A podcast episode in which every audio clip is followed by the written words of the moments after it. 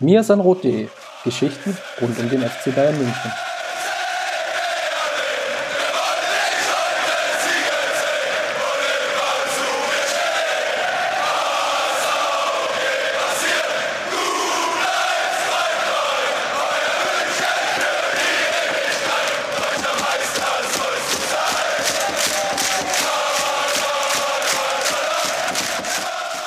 Servus und herzlich willkommen. Da spreche ich schon direkt ins Intro rein. So voller Inbrunst und Freude bin ich, dass wir endlich wieder einen Podcast aufnehmen.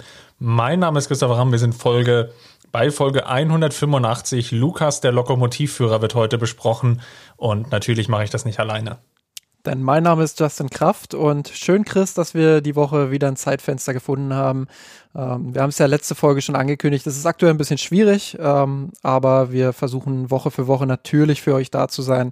Und ja, die aktuellen Dinge nicht nur bei den männlichen Profis des FC Bayern zu besprechen, sondern eben auch rund um den FC Bayern. Wenn ich jetzt das männlich so betone, ähm, dann geht es natürlich auch um die FC Bayern Frauen, wobei ähm, ja wir da aktuell nicht ganz so viel zu berichten haben. Ähm, die Frauen starten Ende Januar dann gegen den ähm, Walddörfer SV im DFB-Pokal.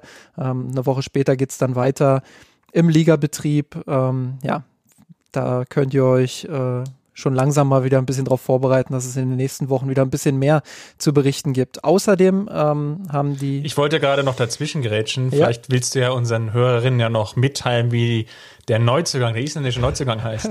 willst du ihn vielleicht aussprechen, den Neuzugang? Nö, das ist eigentlich so dein Thema. Äh, ich, muss, ich muss ehrlich gestehen, ähm, obwohl wir schon auf Twitter darauf hingewiesen wurden, wir wurden ja schon vorgewarnt, ich habe mir das Video der exakten Aussprache ähm, noch nicht ähm, angeschaut und dementsprechend noch nicht gehört, wie sie ähm, tatsächlich ausgesprochen wird. Ich versuch's einfach mal. Ähm, Williams Dotier. Irgendwie in die Richtung. Ähm, Entschuldigung an der Stelle, ich werde es sehr wahrscheinlich ähm, falsch ausgesprochen haben. Ähm, isländische Nationalspielerin, ähm, ja, die zu den FC Bayern Frauen gewechselt ist und dementsprechend ähm, ja, da eine, eine, Meldung wert. Außerdem ist Ivana Rudilic ähm, zurückgekommen, ähm, ja, die im DFB-Pokalfinale, ähm, lass mich lügen, ich glaube 2012 ähm, ein Tor gemacht hat gegen die damaligen Top-Favoritinnen ähm, aus Frankfurt, damals 2 zu 0 im DFB-Pokalfinale gewonnen. Ähm, ja, dementsprechend gute Nachrichten da von den FC Bayern Frauen und alles weitere werden wir dann in den kommenden Wochen äh, besprechen. Und ich verspreche an der Stelle auch, dass ich nochmal genau nachgucken werde und nachhören werde, ähm, wie der Neuzugang aus Island ausgesprochen wird. Sehr gut, dann leite ich mal über zu den Amateuren.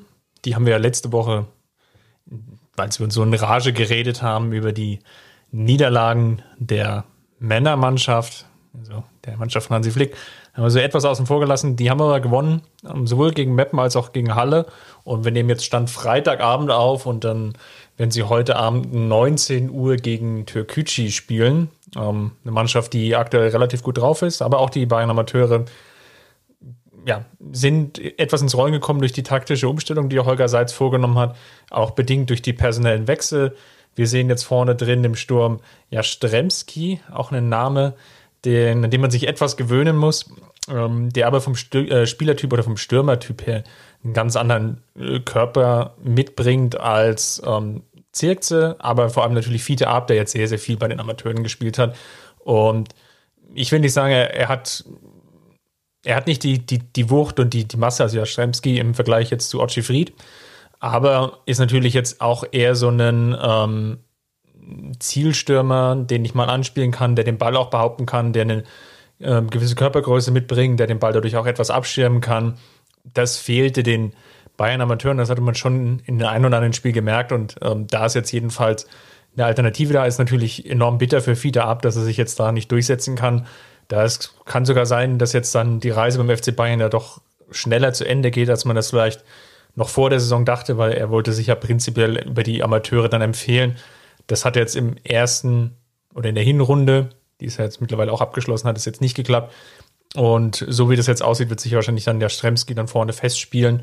Sollten die Bayern Amateure natürlich weiter so erfolgreich sein, zweite Personale, die natürlich damit reinfließt, ist ähm, der Kollege Scott, der im, ja, mehr oder weniger so als hängende Spitze spielt, teilweise auch mal so als rechte Außen aufgeboten wird, der aber im Vergleich jetzt zu den bisherigen ähm, Spielern, die dort gespielt haben, also Kühn, Dayaku, etwas mehr Ruhe und Ballsicherheit mitbringt, der auch für sein Alter, glaube ich, schon relativ überlegte Aktionen drin hat, ähm, der sehr viel Ruhe in dieses Offensivspiel reinbringt. Und dadurch wirkt das jetzt insgesamt harmonischer.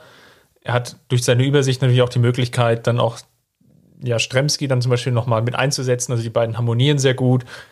Und das sind eigentlich Aspekte, die dem Offensivspiel zugutekommen. Und das hat sowohl gegen Meppen funktioniert, als sie 2-0 gewonnen haben, als auch gegen Halle. Dort gab es jetzt einen 4-0-Auswärtssieg.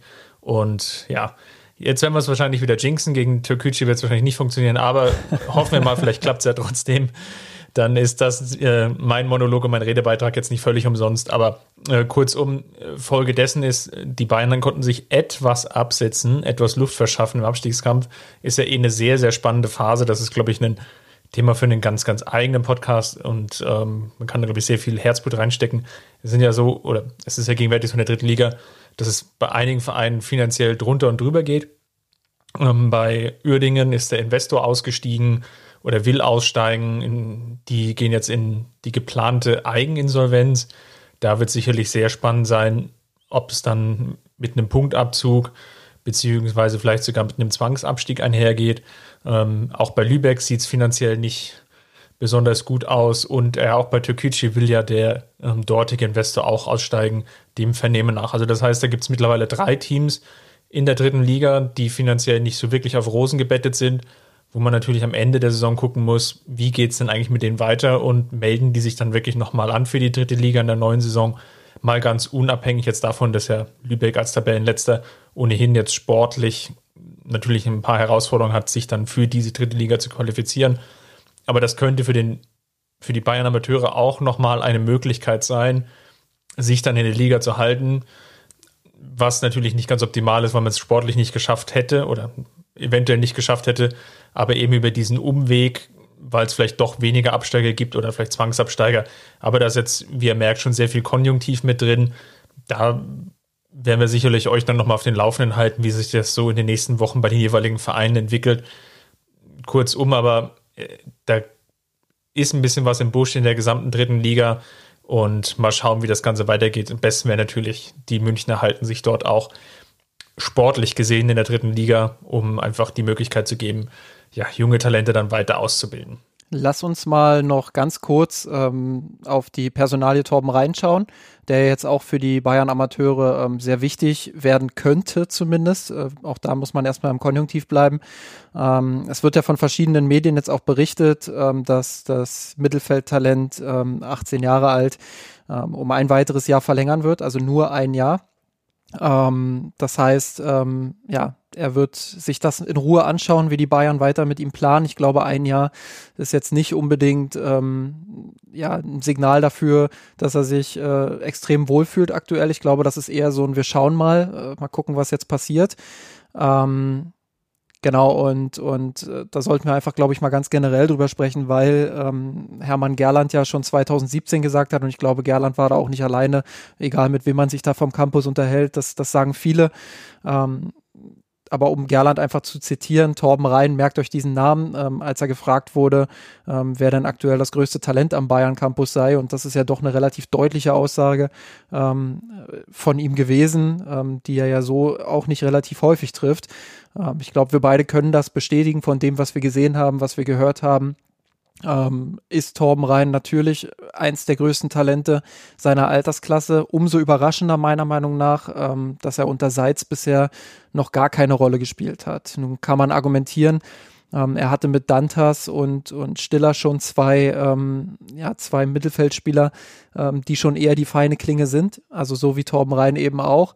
Ähm, ob denn alle drei zusammen funktionieren würden. Andererseits natürlich, wenn du so ein Talent hast, dann musst du es auch bestmöglich fördern.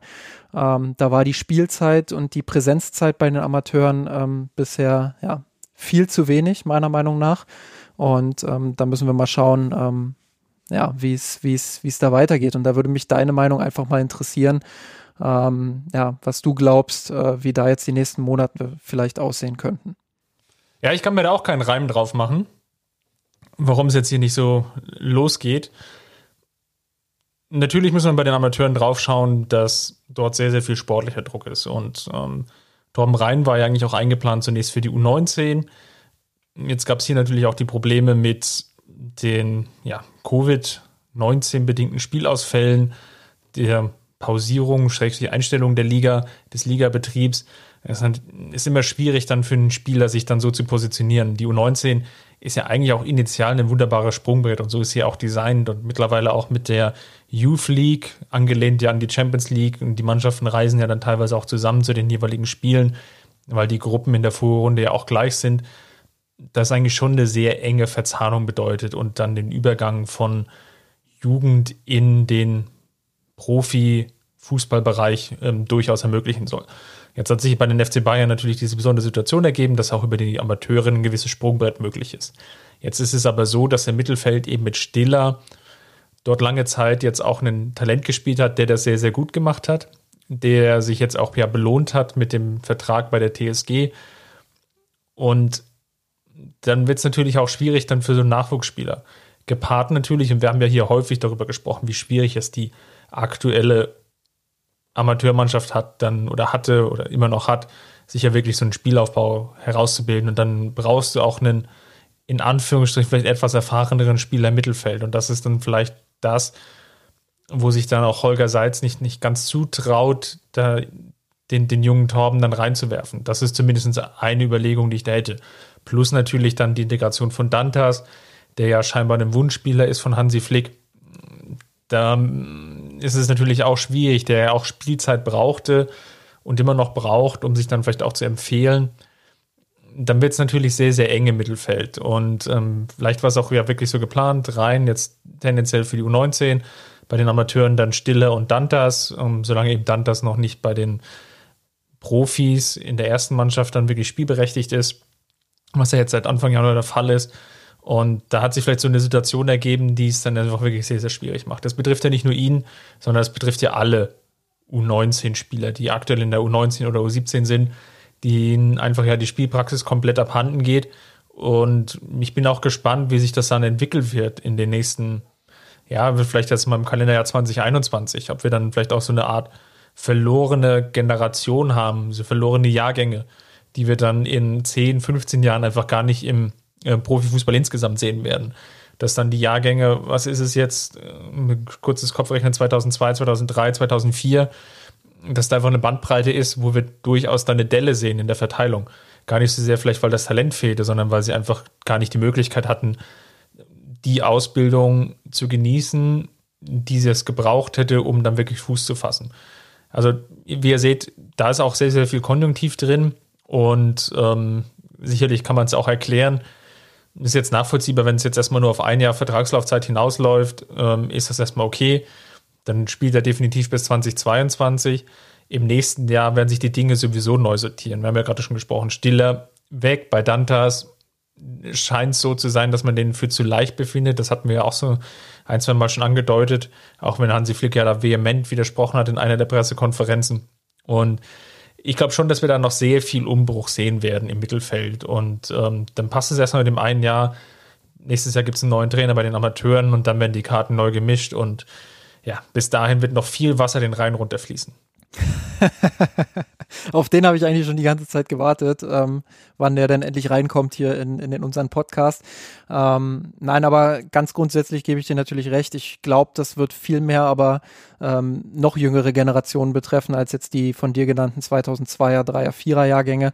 Ähm, ich glaube schon, dass man gerade bei, bei Torben Rhein jetzt, um, um bei ihm zu bleiben, ähm, die Chance als FC Bayern hat, ähm, ihn immer noch auf dieses Niveau zu bringen und, und sein Talent auch voll auszuschöpfen. Ich glaube nicht, dass, dass der jetzt äh, extrem darunter leiden wird und die, unter dieser Corona-Situation. Da sehe ich schon noch ähm, jüngere Jahrgänge, ähm, die eher problematisch sind. Ähm, ja, wo man dann einfach schauen muss, äh, wie handelt man das und ist das überhaupt zu handeln. Ähm, bei Rhein hätte ich mir jetzt schon im Sommer eigentlich den Schritt erhofft, ähm, vom FC Bayern ihn konsequent bei den Amateuren spielen zu lassen. Ähm, der Schritt kam mir persönlich auch bei Stiller eigentlich schon zu spät ähm, zuvor und, und jetzt ähm, ja, hat man mit Reihen sich zumindest darauf einigen können, ähm, dieses eine Jahr zu machen, so wie es aussieht. Ähm, wie gesagt, ein Zeichen dafür, dass auf beiden Seiten alles in Ordnung ist, ähm, ist das nicht unbedingt aber es ist immerhin eine Verlängerung und das gibt dir immerhin die Zeit jetzt in diesem Jahr, ähm, Torben Rhein auch eine Perspektive zu eröffnen. Und ähm, ich hoffe, der FC Bayern wird das tun. Ich glaube, wenn sie ihm eine Perspektive eröffnet hätten, die, ähm, keine Ahnung, einen drei, vier, fünf Jahresplan beinhaltet oder so, ähm, dann wäre wahrscheinlich gar nicht erst äh, zur, Deba zur Debatte gekommen, dass man nur ein Jahr verlängert. Ähm, so lese ich da zwischen den Zeilen Vorsicht. Ich, ich lese nur zwischen den Zeilen, ich interpretiere also viel. Ähm, ja, äh, lese ich da viel raus äh, in die Richtung, ja, dass, dass die Perspektive vielleicht doch nicht so 100% überzeugend ist für, für die komplette Rheinseite. Und ähm, ja, da muss man sich, denke ich, äh, jetzt innerhalb dieses Jahres zusammensetzen, eine Perspektive finden, rein vor allem auch eine Perspektive eröffnen, ähm, wo er sagt, okay, dafür lohnt es sich jetzt auch bei Bayern zu bleiben. Andernfalls ähm, sehe ich da echt ähm, ein Problem für den FC Bayern, weil ich glaube, 17 andere Bundesligisten ähm, lecken sich die Finger danach, so, so einen Spieler äh, zu verpflichten und ja, unter Vertrag zu nehmen und ihm dann eben gegebenenfalls auch die Perspektive zu eröffnen, ähm, die er sich wünscht. Und ja, da, da, ist der FC Bayern jetzt in den kommenden Monaten in der Pflicht, ähm, ihn mehr spielen zu lassen bei den Amateuren, ihm die Chance auch zu geben und ihm dann eben auch ähm, ja, eine gute Zukunftsperspektive aufzuzeigen. Dann lass uns mal schauen, dass, ähm, was bei der Mannschaft passiert ist, die auch mit sehr, sehr viel Talent gesegnet ist. Nämlich die der Elf von Hansi Flick, die sowohl gegen Freiburg gespielt hat, als auch unter der Woche in Augsburg. Beide Spiele wurden gewonnen und ähm, ohne jetzt, glaube ich, ins Detail zu gehen, wirklich jetzt das, beide Spiele komplett auseinander zu dividieren. Dafür ist es dann am Freitag danach vielleicht auch einen Hauch zu spät. Aber lass uns mal zusammentragen, was lief gut und was lief vielleicht weniger gut, weil ich glaube, insgesamt haben sich die Spiele schon sehr geähnelt oder es gab so gewisse Muster, die sich herauskristallisieren. Ich würde mal vorschlagen, jeder von uns benennt einfach mal so einen Punkt nach dem anderen, bis wir dann irgendwann fertig sind und uns nichts mehr dazu einfällt. und ich mache gleich mal den Auftakt und möchte Hansi Flick dafür loben, dass er uns ja zugehört hat. Nachdem wir wutentbrannt losgeredet haben und gesagt haben, er muss jetzt endlich wieder zurück zu den Wurzeln und ähm, den Reset-Knopf finden und weg von der Rotation und ähm, hin zu der stabilen Viererkette. Ähm, ja, hat er sich dann dazu durchgerungen, unseren Ratschlägen zu, zu vertrauen. Also Spaß beiseite. Ich glaube, Hansi Flick hat schon erkannt, dass er sicherlich da einen Schritt zurückgehen muss, um erstmal wieder ein stabileres System zu schaffen, auf dem er aufbauen kann ist jetzt natürlich jetzt auch keine Rocket Science oder totale Raketenwissenschaft, die wir wirklich da herausgearbeitet haben. Nachvollziehbar, dass er jetzt versucht hat, eigentlich größtenteils auch nicht nur in der Viererkette, sondern insgesamt die Mannschaft zu bringen, die das Champions League-Turnier so erfolgreich bestritten hat, nämlich mit dem Titel, dass er erstmal wieder auf diese Mannschaft vertraut und setzt. Besonderer positiver oder besonderer Aspekt dabei ist, er hat auch nicht rotiert. Ähm, gerade jetzt ja die, die beginnende englische Woche wäre ja eigentlich wieder typischerweise jetzt gewesen, so wie wir es im gesamten Saisonverlauf gesehen haben, dass es eine Rotation gegeben hätte gegen Augsburg. Dem war nicht so, außer Lukas, der Lokomotivführer, der natürlich gegen Augsburg spielen musste, gab es jetzt keine personellen Änderungen. Selbst Gnabry, der angeschlagen war, ist wieder gestartet, ähm, obwohl Sané gegen Freiburg ein ganz gutes Spiel gemacht hat, nachdem er dann drin war. Also es deutet sich jetzt, glaube ich, erstmal an, dass wir in den nächsten Wochen dann eine relativ ähnliche Elf sehen und das Flick darüber dann versucht, eine gewisse Grundsubstanz, eine Grundstabilität wieder reinzubringen. Das bedeutet natürlich auch, dass dann namenhafte Spieler dann wirklich auch hinten dran sind. Einfach jetzt mal einen in den Raum geworfen, vielleicht Niklas Süle ähm, im, im Abwehrzentrum, aber vielleicht auch im Mittelfeld, dass Tolisso dann vielleicht nur als Einwechselspieler ähm, reinkommt. Vorne im Offensivbereich kann ich es mir sogar noch vorstellen, dass Flick dann am ehesten vielleicht mal rotiert aus dem Trio Sané, Koman und Gnabry, dass da vielleicht hin und wieder mal ein personeller Wechsel ist, dass dann mal ein Spieler mal eine Pause bekommt, weil es dann doch eine sehr intensive Spielweise ist. Aber der Rest, das restliche Gerüst dann so, wie es jetzt ist, dann bestehen bleibt. Und das ist schon ein sehr spannender Move und eine Abkehr die ich in der krassen Form, sagen wir mal, im November, Dezember so nicht erwartet hätte. Ähm, ich will noch gar nicht so sehr ähm, mich da festlegen, dass das jetzt so weitergeht. Ähm, wir haben jetzt das zwei Spiele am Stück gesehen, dass die fast dieselbe Elf gespielt hat. Ähm, ich war auch ein bisschen überrascht, ja. Äh, hätte durchaus gedacht, dass Flick wieder drei bis viermal wechselt ähm, hat aber tatsächlich dann auf dieselbe Elf vertraut und wurde in der ersten Halbzeit gegen Augsburg damit eigentlich auch belohnt, ähm, mit einer überragenden Halbzeit seiner Mannschaft. Ähm, okay, überragend ist jetzt, ist jetzt auch wieder ein bisschen zu euphorisch, aber ähm, mit einer guten Halbzeit seiner Mannschaft, sehr druckvoll, keine Chancen zugelassen, viele Torschüsse rausgearbeitet. Eigentlich hätten sie schon 2-3-0 führen müssen. Ähm, sicherlich auch gegen schwache Augsburger, das gehört auch dazu, aber ähm, ja, selbst gegen schwächere Mannschaften haben sich die Bayern ja zuvor auch mal schwer getan. Ähm, dementsprechend würde ich schon sagen, er wurde für diese Entscheidung da auch belohnt. Ähm, Andererseits würde ich schon gerne noch das Spiel gegen Schalke jetzt am Sonntag abwarten, ähm, um da wirklich dann auch ein Urteil zu fällen und, und zu sagen, okay, das deutet sich jetzt wirklich an, ähm, dass er da weniger rotiert. Ähm, zu wünschen wäre es, du hast die Vorteile angesprochen, die Mannschaft ist dann natürlich auch eingespielter. Ähm, und ich würde jetzt auch gleich weitermachen, weil es so schön dazu passt mit einem weiteren Punkt, der mir aufgefallen ist. Ähm, sobald Flick eben wechselt, sobald mehr als zwei, drei Wechsel in der Mannschaft stattfinden, ähm, fehlen die Automatismen. Was, was bedeutet das? Ähm, es gibt ein taktisches Grundgerüst.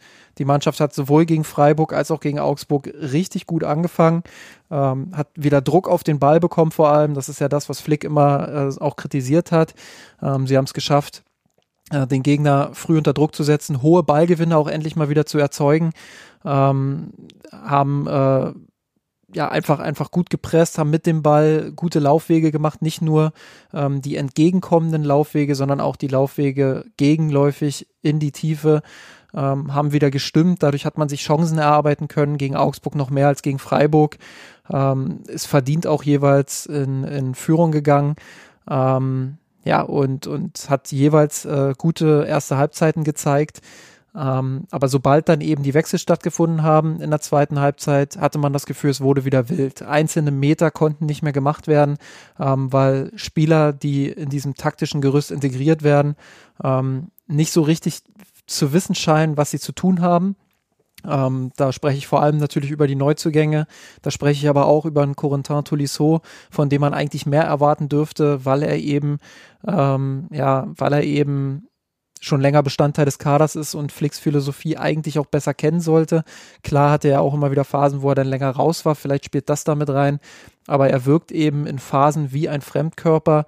Ähm, genauso ist das eben mit den Neuzugängen, ähm, denen ich das gar nicht so sehr vorwerfen will, aber äh, man merkt dem eben an, dass dort dann äh, entscheidende Meter fehlen, entscheidende Kompaktheit auch fehlt ähm, und so die Spiele dann, dann wieder wild werden. Und das spricht ein bisschen auch dafür, ähm, dass Flick vielleicht für sich entschieden hat, wie gesagt, Betonung auf vielleicht, ähm, weniger zu rotieren und mehr auf die Spieler zu vertrauen, ähm, ja, die, die einfach Bescheid wissen, um es mal plump zu formulieren. Was ist dir denn noch aufgefallen in den beiden Spielen? Ja, ähm, grundsätzlich die defensive Stabilität, die du angesprochen hast, ähm, ist, glaube ich, resultiert aus einer konsequenteren äh, Dreierabsicherung hinten. Ähm, das hat unsere neue Autorin Luisa ähm, wunderbar analysiert äh, für das Freiburg-Spiel. Das konnte ich gegen Augsburg über weite Strecken auch beobachten, ähm, dass, dass die drei Spieler hinten besser abgestimmt waren, dass sie ähm, dass die Außenverteidiger besser abgestimmt waren. Das heißt, einer war wirklich konsequent tief, einer war höher. Ähm, dadurch hatte man immer drei Spieler dann in Kontersituationen da, äh, die sofort pressen konnten. Das heißt, nicht nur vorne hat man mehr Ballgewinne erzeugt als in den Spielen zuvor, ähm, sondern auch in der Tiefenverteidigung, beziehungsweise Tiefenverteidigung war es ja nicht, aber in der Endverteidigung und der Restverteidigung ähm, hat man dann besser gestanden und konnte die Dinger besser ablaufen, ähm, weshalb, glaube ich, Freiburg zu wenig Chancen kam, ähm, bis dann die Wechsel kamen und äh, auch Augsburg zu wenig Chancen in der ersten Halbzeit kam. Das war was, was mir noch aufgefallen ist. Kann ich gar nicht so viel hinzufügen. Vielleicht als Ergänzung und dann wiederum eigenes Argument. Das Pressing war insgesamt wesentlich griffiger, gerade natürlich jeweils in den ersten Halbzeiten. Gegen Augsburg war das sehr, sehr gut zu sehen, dass man als Team versucht hat, hochzustehen, wirklich auch konsequent anzulaufen. Lukas Hernandez stach dann dabei natürlich gegen Augsburg heraus, als sie es immer wieder geschafft haben. Augsburg, die eigentlich von hinten daraus flach herausspielen wollten, schon früh auf eine Seite zu isolieren und dann in Zweikämpfe zu verwickeln, um dann hohe Ballgewinne zu erzielen. Das hat gut geklappt und daraus sind dann auch zumindest gegen Augsburg die eine oder andere Torchance entstanden. Was natürlich jetzt bedenklich ist, und es ist vielleicht jetzt so der negative Aspekt an dieser Geschichte, es ist nicht gelungen, über 90 Minuten, das ist sicherlich auch etwas sehr, sehr viel verlangt, aber sagen wir mal über 60 Minuten, vielleicht 65, so ein Niveau zu bringen. Und das ist sicherlich ein Punkt, an den oder wo Hansi Flick dann jetzt noch ansetzen muss. Definitiv, ähm, wie ich es auch äh, gerade eben schon gesagt habe, sobald du eben wechselst, hast du Probleme. Und ähm, dieses, äh, da wo Hansi Flick ansetzen muss, ähm, finde ich halt auch persönlich ein bisschen schwierig. Ähm, ganz einfach deshalb, weil die Möglichkeiten von Hansi Flick da begrenzt sind. Ähm, ich habe äh, Julian Nagelsmann ähm, heute zu dem Thema sprechen hören.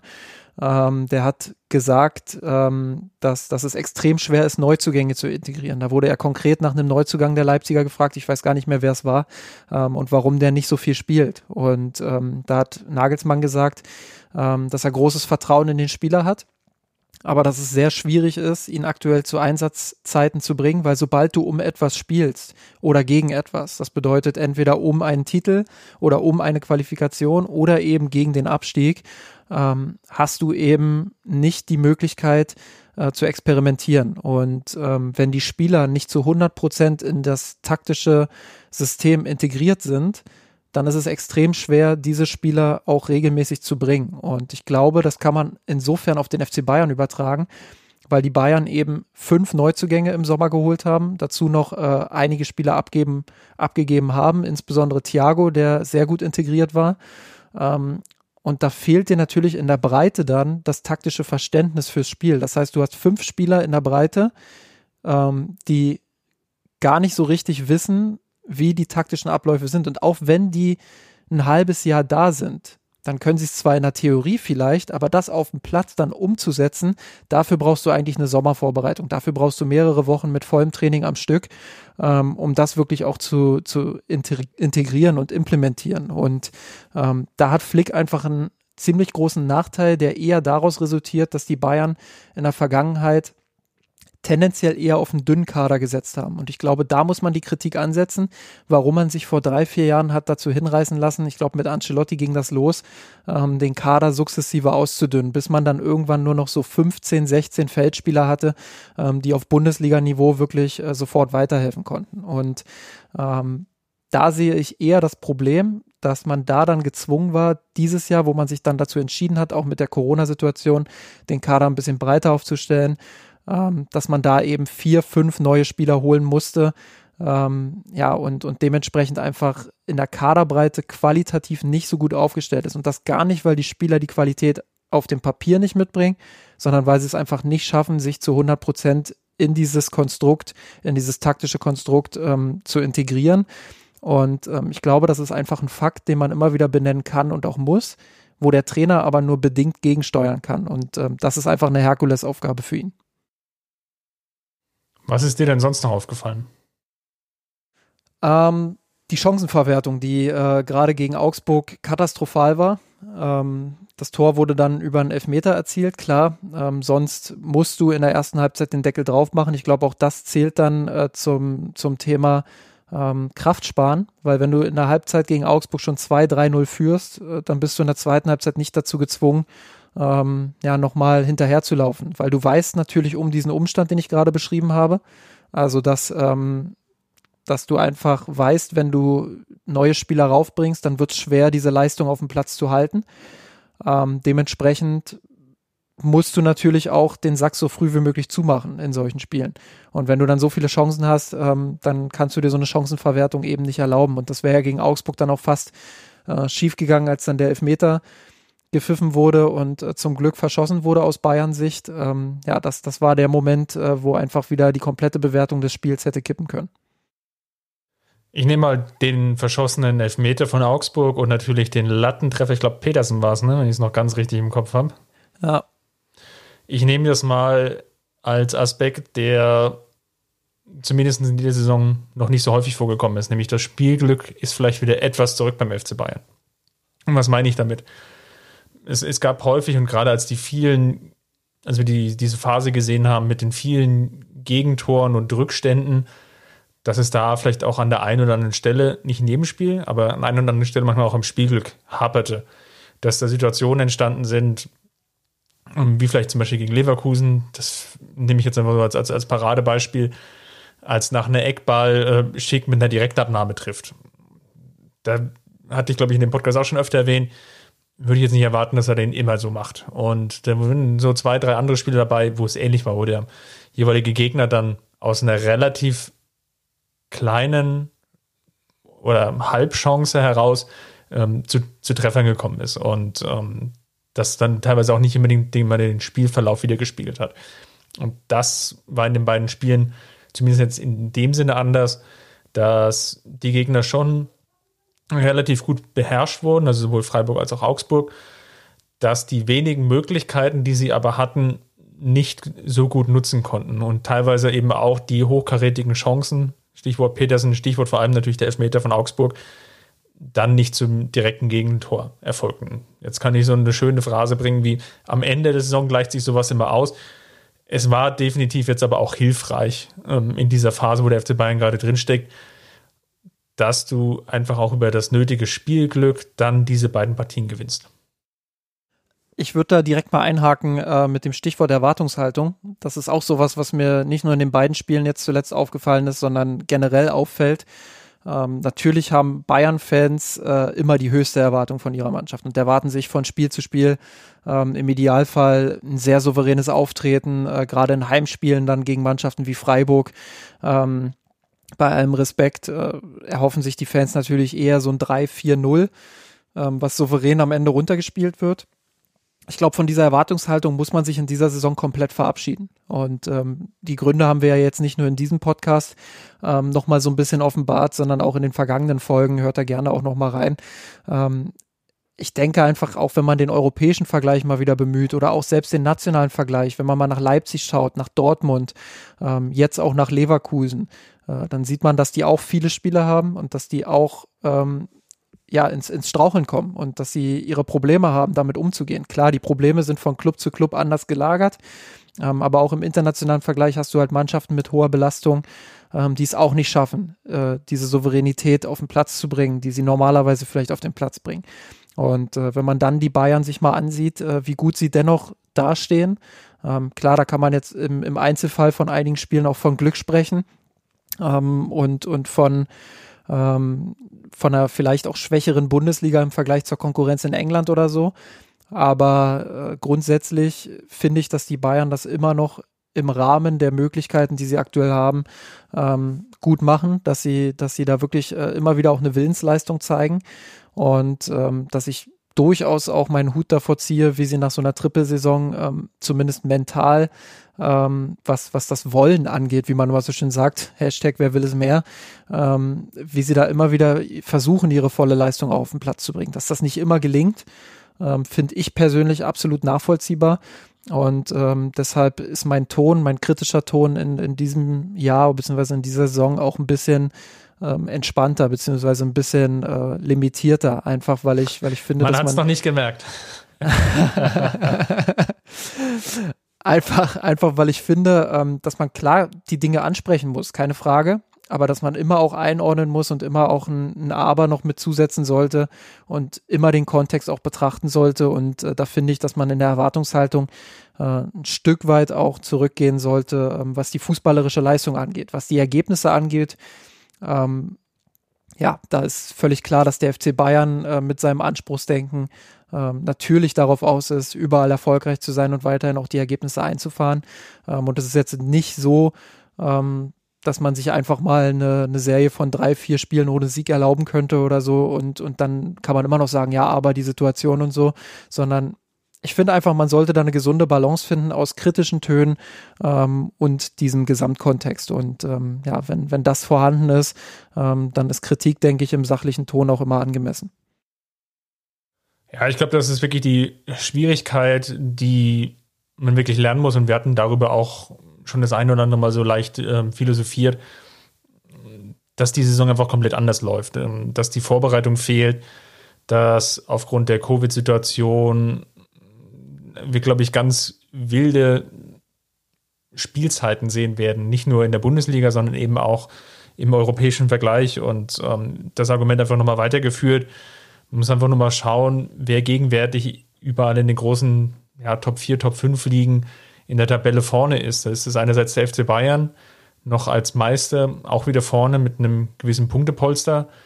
Gucke ich nach England, dort führt United, ähm, City hat noch ein Nachholspiel, kann dann noch vorbeiziehen. Dort ist Liverpool mittlerweile sechs Punkte hinten dran. In Spanien führt Atletico die Tabelle mit sieben Punkten vor Real Madrid an als Meister. Auch mit einem gehörigen Abstand. Real jetzt auch im Pokal, glaube ich, gegen den Drittligisten ausgeschieden. Ähm, also da, da rumort es natürlich auch.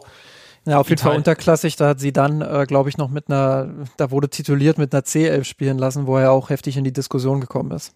Ja. Italien, ähnliches Beispiel. Juve, ganz vergleichbar ja mit dem FC Bayern, auch Serienmeister. Glaube ich jetzt sogar schon einmal mehr, nämlich neunmal. Zehn Punkte hinter, hinter Milan, dazwischen sogar noch Inter, Neapel, die Roma, Bergamo. Also die sind deutlich hinten dran und in Frankreich ist es so, bei PSG, Thomas Tuchel wurde dort, äh, dort abgesetzt, äh, Pochettino installiert.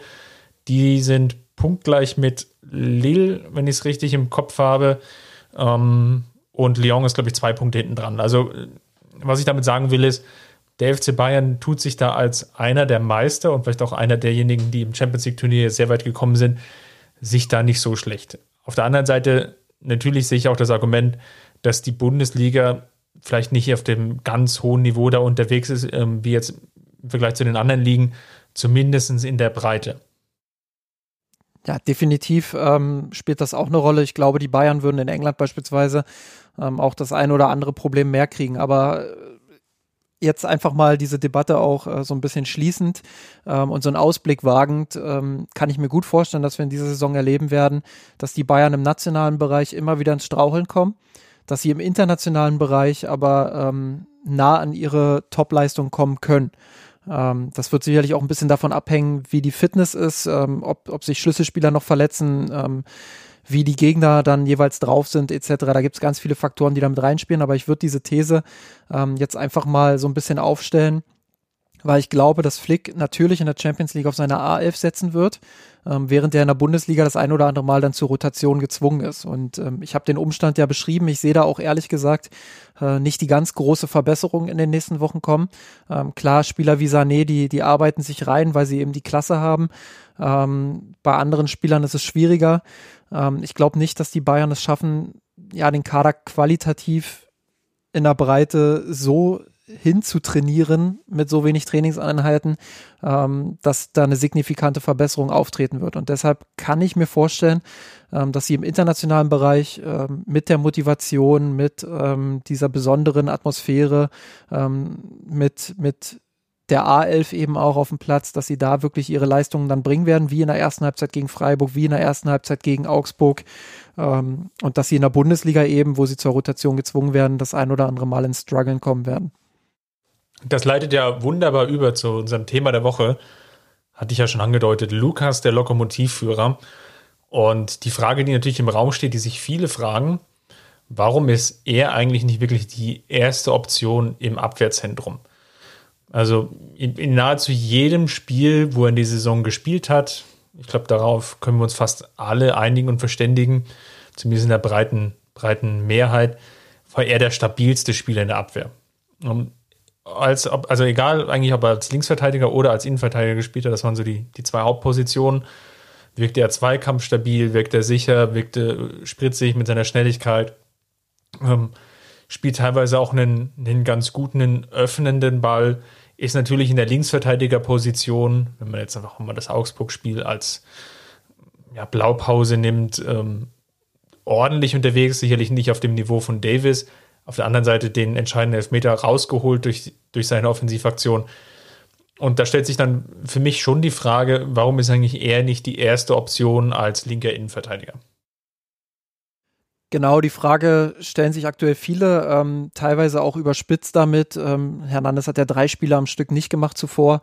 Ähm, dass die Situation schon gefährlich sei. Ähm, ganz so weit würde ich noch nicht gehen. Ähm, ich habe mir mal die, die Spielminuten angeguckt. Hernandez ist da irgendwo bei 1400 noch was ähm, auf Platz 6 oder 7 des Kaders, ähm, in der Verteidigung auf Platz 4. Ähm, das liegt vor allem daran, dass, dass Davis verletzt war, gar keine Frage.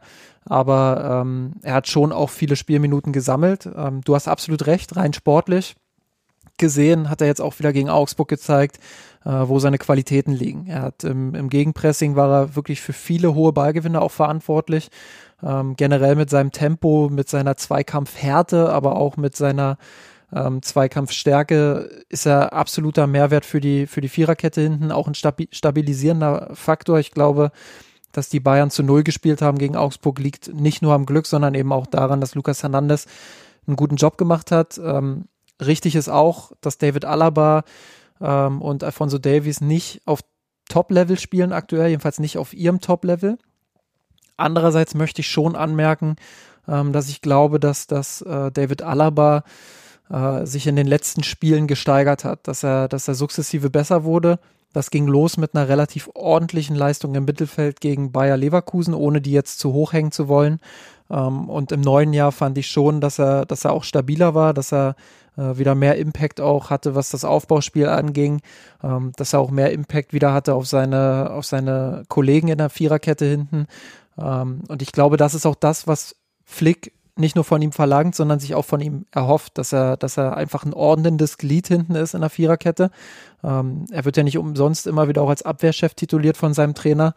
Ähm, ich glaube, da hat Flick einfach enormes Vertrauen in ihn und, und seine Fähigkeit, ähm, ja, Einfluss zu nehmen auf die gesamte Viererkette. Und das sehe ich bei Hernandez nicht. Ähm, einerseits schon sprachlich bedingt, andererseits dadurch bedingt, dass er noch nicht so lange im Club ist. Ähm, Hernandez ist sportlich über jeden Zweifel erhaben, aber ich glaube, er hat zumindest noch nicht diese Fähigkeit hinten, ähm, ja, diese, diese, dieses, dieses Abwehrchef-Ding mit reinzubringen. Und ich glaube, das ist eine Sache, die oft unterschätzt wird, ähm, wenn auch davon gesprochen wird, dass ein Trainer nach äh, Leistung aufstellen sollte. Ähm, dann wird oft so eine Art Teamchemie unterschätzt. Und ähm, ich glaube, Alaba, so kritisch er auch von außen aktuell betrachtet wird und auch von vielen Fans gesehen wird, aufgrund dieser ganzen Debatte, die um seinen Vertrag da geführt wurde, ähm, so sehr glaube ich, dass er intern und innerhalb der Mannschaft einfach so ein Bindeglied ist, was extrem wichtig für das Bayern-Spiel ist. Und ähm, das wird oftmals unterschätzt äh, bei allem Frust, den man so gegen Alaba schiebt. Ja, und die Alternative ist natürlich, oder wäre es ja höchstens, wenn man davon ausgeht und deine ganzen positiven Argumente für Alaba einfach mal nimmt und sagt, okay, dem ist jetzt einfach so und ähm, ja, Flick, ne, wie auch ja eingangs schon erwähnt, vertraut jetzt erstmal der Elf, die im letzten Sommer besonders gut funktioniert hat. Wäre ja die höchste andere Alternative, eher Alaba oder Hernandez dann als zweiten Innenverteidiger aufzustellen. Wenn man jetzt mal davon ausgeht, dass Davis als Linksverteidiger gesetzt ist. Und das haben wir ein, zwei Mal gesehen, ich glaube gegen Köln unter anderem in der letzten Rückrunde. Da hatte das nicht wirklich funktioniert und du hast natürlich dann das Problem, dass du mit ja, drei Linksfüßlern in der Innenver oder in der Viererkette spielst, was natürlich dann von den Passwinkeln her schon schwierig werden kann. Und Hernandez ist jetzt, äh, sowohl Hernandez als auch Alaba sind jetzt nicht unbedingt für ihre Beidfüßigkeit bekannt. Und der ein oder andere Gegner würde sich das dann einfach, glaube ich, zu sehr zunutze machen, sodass du halt ganz, ganz wenig Optionen dann teilweise hast, im Spielaufbau da ähm, strukturiert vorzugehen. Das kann dann nur gelingen, wenn einer der defensiven Mittelfeldspieler, also in dem Fall ja meistens Kimmich, sich weiter zurückfallen lässt und dann zwischen, die, zwischen den beiden rutscht und dann als, als Aufbauglied funktioniert, was dann aber natürlich wiederum Probleme im Mittelfeld ähm, ja, folglich bedingen wird, weil dann einfach eine Anspielstation fehlt. Also kurzum, das hat, war, glaube ich, oder ist nicht, nicht wirklich eine Option. Muss man aber auch dazu sagen, dass Boateng mit Abstrichen dafür eben auch zu stabil spielt, um diese Lösung dann einfach, glaube ich, dauerhaft irgendwie ja, zu sehen. Eine weitere Alternative könnte natürlich sein, ihn jetzt einfach als Linksverteidiger zu bringen, an der Stelle von Davis. Das sehe ich vielleicht sogar schon eher, zumindest in manchen Partien. Wenn, je nachdem, gegen welchen Gegner du spielst, bringt es natürlich manchmal mehr offensive Qualität reinzubekommen durch Davis. Aber es gibt sicherlich den einen oder anderen Gegner, nehmen wir jetzt mal Leverkusen, nehmen wir vielleicht mal Dortmund, nehmen wir vielleicht mal Leipzig, wo es vielleicht gar nicht so schlecht ist, dann noch einen eher zweikampforientierteren Spieler zu haben mit Hernandez, der dann auch das hohe Pressing dann eben sehr, sehr gut spielen kann und der vielleicht auch ein nötiges Kopfballspiel noch hat, um dann bei den Standardsituationen noch zu helfen. Das ist ja sicherlich ein Grundproblem, was wir die ganze Saison schon sehen. Und da einfach noch einen weiteren Spieler, kopfballstarken Spieler zu haben, der auch das nötige Stellungsspiel hat, ist sicherlich nicht ganz verkehrt. Also von daher, das sind so die zwei Optionen, wobei ich jetzt nur als eine wirklich als realistisch sehe, wenn man eben davon ausgeht, dass Alaba gesetzt ist als linker Innenverteidiger. Ich sehe es auch ehrlich gesagt gar nicht so dramatisch, wenn, wenn Hernandez jetzt, äh, keine Ahnung, Rolle, Rolle 5 in der Abwehr übernimmt, also Platz 5. Ähm, weil das ist jetzt das halbe Jahr, dann ist Alaba sowieso weg, ähm, zumindest zu 99,9 Prozent, wenn jetzt nichts ganz Verrücktes passiert. Ähm, und ich glaube, für dieses halbe Jahr Hernandez dazu zu bewegen, ähm, so, so, eine Art Rotationsspieler zu sein, ähm, dürfte nicht allzu kompliziert werden. Und ähm, Hernandez jetzt hinter Alaba quasi als den Nachfolger aufzubauen, halte ich auch für, für sinnvoll. Äh, ganz einfach deshalb, weil Hernandez ganz ähnliche Qualitäten mitbringt, ähm, was, was die Dribblings vor allem auch angeht. Hernandez ist ja auch ein Spielertyp, ähm, der mal kurz andribbelt, der auch versucht, mal ins Mittelfeld vorzustechen mit Ball ähm, und, und die Passwege zu verkürzen. Alaba ist ja da relativ ähnlich. Ich glaube, wo Hernandez noch Luft nach oben hat, ist nach wie vor sein Aufbauspiel äh, dahingehend, ähm, wenn es dann um den Pass geht. Ähm, da kann er sicherlich noch, äh, noch, noch sich verbessern. Ähm, was das Spiel gegen den Ball angeht, gibt es eigentlich nur wenig. Ähm, da ist er wirklich schon sehr stabil, gewinnt viele Zweikämpfe, hat ein gutes Stellungsspiel, ist schnell. Ähm, ich glaube, da wird Hernandez, ähm, wenn Alaba dann weg ist, äh, zumindest erstmal auf jeden Fall ähm, auf diese Position rücken und ihn dort beerben. Und dementsprechend äh, finde ich es eigentlich ganz gut, äh, dass man jetzt in diesem halben Jahr ihn da, ihn da ranführen kann. Ich meine, klar, wir reden hier immer noch über einen Spieler, der für sehr, sehr viel Geld geholt wurde, ähm, von dem viele einfach auch die Erwartung haben, dass er Stammspieler ist.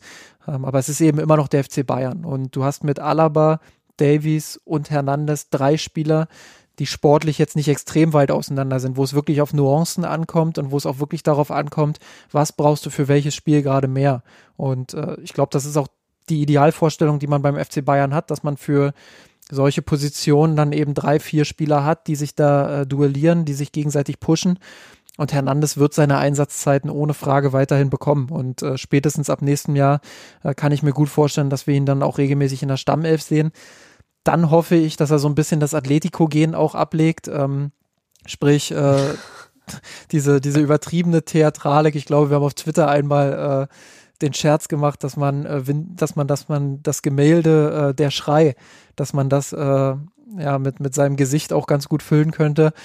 Ähm, ja, ich, ich hoffe einfach, dass er, dass er da ein bisschen äh, ja, weniger theatralisch wird, auch wenn das, glaube ich, schwer aus Fußballern rauszukriegen ist, äh, die schon auf so einem Level agieren, wie es eben Hernandez macht. Ähm, aber das ist eigentlich das Einzige, was mich bei ihm immer so ein bisschen stört. Aber grundsätzlich äh, habe ich, hab ich eigentlich die Überzeugung, dass er spätestens in der nächsten Saison dann auch Stammspieler sein wird und dass die Debatte, die jetzt gerade um ihn geführt wird, ähm, dann keine Rolle mehr spielen wird. Ich glaube, genauso sehe ich es auch. Ähm man wird jetzt einen großen Umbruch dann, glaube ich, sehen im Sommer im Abwehrzentrum. Mit den Abgängen sicherlich von Alaba, da machen, brauchen wir uns, glaube ich, nichts vormachen. Boateng tendenziell auch. Javi Martinez nehme ich jetzt einfach mal als halben Abwehrspieler mit, der wird den Verein auch verlassen. Und bei Niklas Süle wird man sich sehr genau, glaube ich, überlegen, wo da die Reise hingeht. Ich glaube, das schaut man sich definitiv nochmal ein Jahr an, aber das ist jetzt auch nicht in Stein gemeißelt, dass er dann für Gedeih und Verderb beim FC Bayern bleiben wird. Und dann gibt es einfach einen kompletten Umbruch. Dann werden die Karten, wie es immer so schön heißt, dann neu gemischt. Davis wird sicherlich dann als linker Verteidiger gesetzt sein. Dann Hernandez sicherlich mit den besten Chancen und Karten, eben aus den genannten Gründen. Und daneben wird es vielleicht darauf hinauslaufen, dass über Meccano kommt. Und bei der Rechtsverteidigerposition kann ich mir auch vorstellen, dass wir vielleicht, wenn sich da irgendwie das passende Talent noch findet, dann doch nochmal eine Veränderung sehen. Das hatten wir ja auch schon häufiger mal debattiert. Dafür ist einfach der Formabfall von Pavard zu groß gewesen und der FC Bayern dann einfach zu gnadenlos, dass dann solche ja, Spieler wie Pavard dann einfach auch durch das Raster fallen und dann als zu leicht oder nicht konstant genug bewertet werden. Von daher sehe ich da eigentlich einen relativ großen Umbruch auf uns zukommen und ja, Hernandez wird da dann sicherlich die besten Karten haben, Minuten zu sammeln.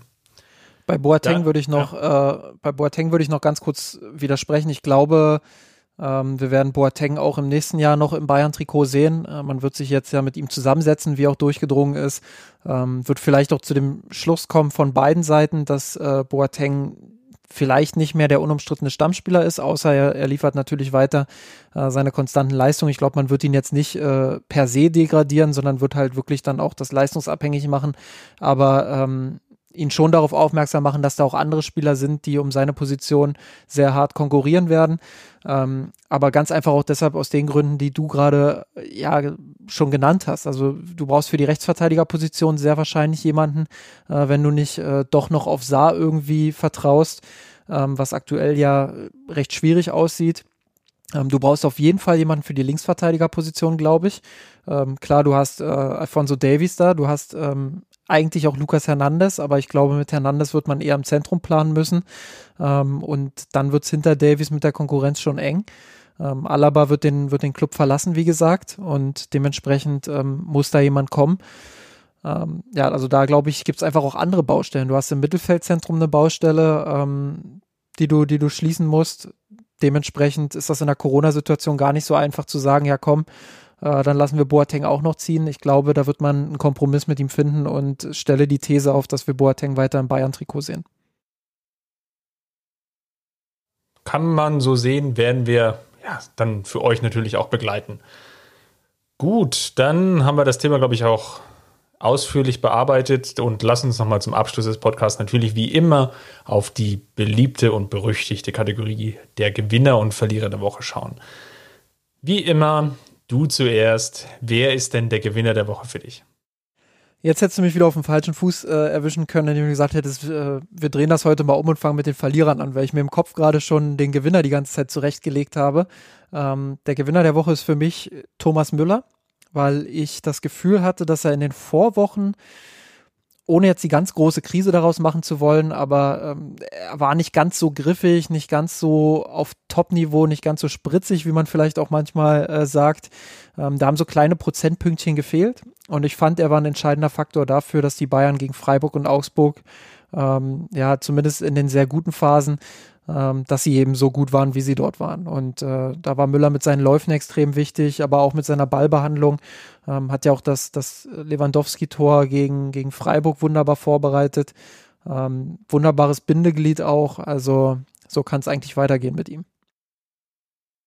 Mein Gewinner der Woche ist relativ simpel. Lukas Hernandez haben wir jetzt ganz lange drüber gesprochen. Hat mir eigentlich gefallen als Linksverteidiger und ähm, ich bin auf jeden Fall in dem Lager, was sagt, er braucht noch etwas oder es täte ihm nicht schlecht, wenn er noch mehr Spielzeit bekommt, sagen wir es mal so. Dann kommen wir jetzt äh, zum Verlierer, genau. Genau, zum Verlierer der Woche. Ähm, jetzt, wo du Lukas Hernandez gesagt hast und wo wir auch die ganze Zeit drüber geredet haben, kann ich mir gut vorstellen, dass Alfonso Davis zu einem kleinen Verlierer wird. Ähm, nämlich deshalb, weil er gegen Freiburg eben entscheidend gepatzt hat. Ähm, er hat den, den Standard hergeschenkt aus eigentlich einer Situation, wo er den Ball locker kontrollieren kann. Ähm, er hat dann gepennt, als der Eckball reinsegelte und hat Petersen laufen lassen. Ähm, dementsprechend. Wobei Petersen das Phantom man schon mal übersehen kann. Das ist jetzt kein, kein ja. Kardinalsfehler. Ja, das nicht, aber er ist halt stehen geblieben und äh, sah nicht gut aus bei dem Gegentor. Das ging schon so ein bisschen auf seine Kappe. Ich will jetzt auch gar nicht mehr draus machen, als es, als es ist. Ich glaube, er hat sich dann auch gut wieder reingesteigert in das Spiel. Ähm, aber Hernandez hat gegen Augsburg eben auch überragend gespielt. Und ähm, da muss man dann eben vielleicht auch sagen, ähm, aktuell, wenn man nach Leistung geht, dann sollte man vielleicht erstmal mit Lukas auf der Linksverteidigerposition planen ähm, und Davies einfach wieder langsam ranführen an die Mannschaft und da diesen Switch äh, vornehmen, weil dann schlägt man vielleicht auch zwei Fliegen mit einer Klappe. Ähm, Flick kann weiter mit Alaba als Abwehrchef planen. Hernandez bekommt seine Spielzeit und ähm, Davies ja bekommt vielleicht auch die Zeit, sich dann langsam wieder reinzuarbeiten. Ähm, hat er doch in den letzten Wochen zumindest nicht immer überzeugt ähm, und hat es doch relativ schwer, da wieder zu seiner Form zu finden. Wen habe ich denn als Verlierer der Woche? Das ist pff, es, es gibt die üblichen Verdächtigen die man nennen könnte. Ich gehe aber mal mit Niklas Süle. Der, und das Argument führe ich einfach von vorhin weiter fort, der jetzt einfach mal unter den Tisch fällt bei dieser Abwehrrotation. Flick hat jetzt schon ein klares Signal ausgesendet, dass Alaba und Boateng dort im Zentrum gesetzt sind und dass Süle vielleicht wirklich die hinten dran ist. Wobei er natürlich so phasenweise auch gute Spiele drin hatte, das will ich gar nicht bestreiten, aber es mangelte einfach an Konstanz. Und er ist jetzt von den drei genannten vielleicht derjenige, der einfach am Form instabilsten ist, wenn es das Wort so gibt, einfach weil sich die Leistungen zu sehr variierten und, und er, er vielleicht nicht der, der Spieler ist, auf den Flick jetzt da wirklich vertrauen kann. Und da bin ich jetzt schon gespannt angesichts der Fitnessdiskussion, die es ja auch dann gab, wie sich dann die ganze Personalie und, und, und Situation dann entwickelt. Auch hier, ich will es nicht so hochkochen, aber sicherlich ähm, Punkt, den wir in den nächsten Wochen dann mal beobachten können. Ja, definitiv. Und ähm, da, wie gesagt, da, das, das, ist auch wunderbar der Kreis zu dem, was du vorhin äh, gesagt hast, nämlich, ähm, dass Flick jetzt vielleicht eher wieder auf eine festere Elf setzt. Ähm, ich glaube, gegen Schalke wird man das schon beobachten können. Und wenn dem wirklich so ist, dann stimme ich dir zu, dann, dann wird Süle wahrscheinlich einer der Verlierer sein. Wir werden es natürlich wieder kommentieren für euch. Wie eingangs schon erwähnt, müssen jetzt schauen, wann wir das nächste Mal wieder aufnehmen. Bin aber ganz guter Dinge, dass wir die Möglichkeit haben, dann noch zeitnah nach dem Schalke-Spiel dann für euch nochmal die nächste Folge rauszuhauen. In der Hoffnung natürlich, dass wir über einen Sieg sprechen und vielleicht auch mit etwas weniger oder weniger Dramatik als die letzten beiden Spiele, wo es ja dann doch nochmal relativ eng wurde hinten raus. Bis dahin, vielen Dank, dass ihr so lange wieder durchgehalten habt. Freuen uns natürlich auch über Feedback, Anregungen. Gerne bei uns im Blog unter Mirsanrot, bei Instagram unter Mirsanrot oder Twitter at Mirsanrot. Und ja, last but not least, wenn es euch so gut gefallen hat, dass ihr uns finanziell mit einem kleinen Obolus unterstützen wollt, dann schaut einfach mal bei patreon.com slash rot vorbei oder klickt auf einen der Patreon-Banner auf unserer Website. Das würde uns natürlich sehr freuen und uns ja, in gewisser Weise auch bereichern. Genau so ist es. Ähm, an der Stelle nochmal so eine kleine Hausmitteilung. Es gibt ja jetzt diese wunderbar polarisierende und umstrittene ähm, App namens Clubhouse, äh, die noch sehr limitiert ist, was die, was die Anzahl der NutzerInnen ähm, betrifft, weil dort nur NutzerInnen mit, mit Einladung reinkommen. Ähm, wir haben jetzt äh, tatsächlich einige Mitglieder schon dort und wollen am Sonntag mal äh, dieses Format dort einfach, dieses interessante Format, äh, ein bisschen antesten und ähm, ja, ab 15 Uhr über das Schalke-Spiel äh, philosophieren und dann auch nach dem Schalke-Spiel nochmal uns dort treffen und philosophieren. Ähm, wenn ihr ein Verfechter oder ein Freund dieser App seid und dort vielleicht äh, schon anzutreffen seid, dann äh, schaut gerne vorbei, hört euch das an, sprecht auch gerne mit. Das ist ja ein großer Vorteil dieser App, dass ihr mitdiskutieren könnt und wir euch da quasi aufs Podium holen können. Ähm, ja, schaut einfach mal vorbei, es ist ein Testlauf und ähm, wir gucken mal, wie das so läuft. Damit ist alles gesagt und wir wünschen euch ein wunderbares Wochenende und wir hören uns. Bis dahin, macht's gut, Servus. Servus. Kampf gewonnen, den Tod kommen, der Haien hat's gemacht. Ich hab geträumt von dir, von unserer Weltpläne. Wir haben den Kampf gewonnen, den Tod kommen, der Haien hat's gemacht. Ich hab geträumt von dir, von unserer Weltpläne. Wir haben den Kampf gewonnen, den Tod erkommen, der Eier.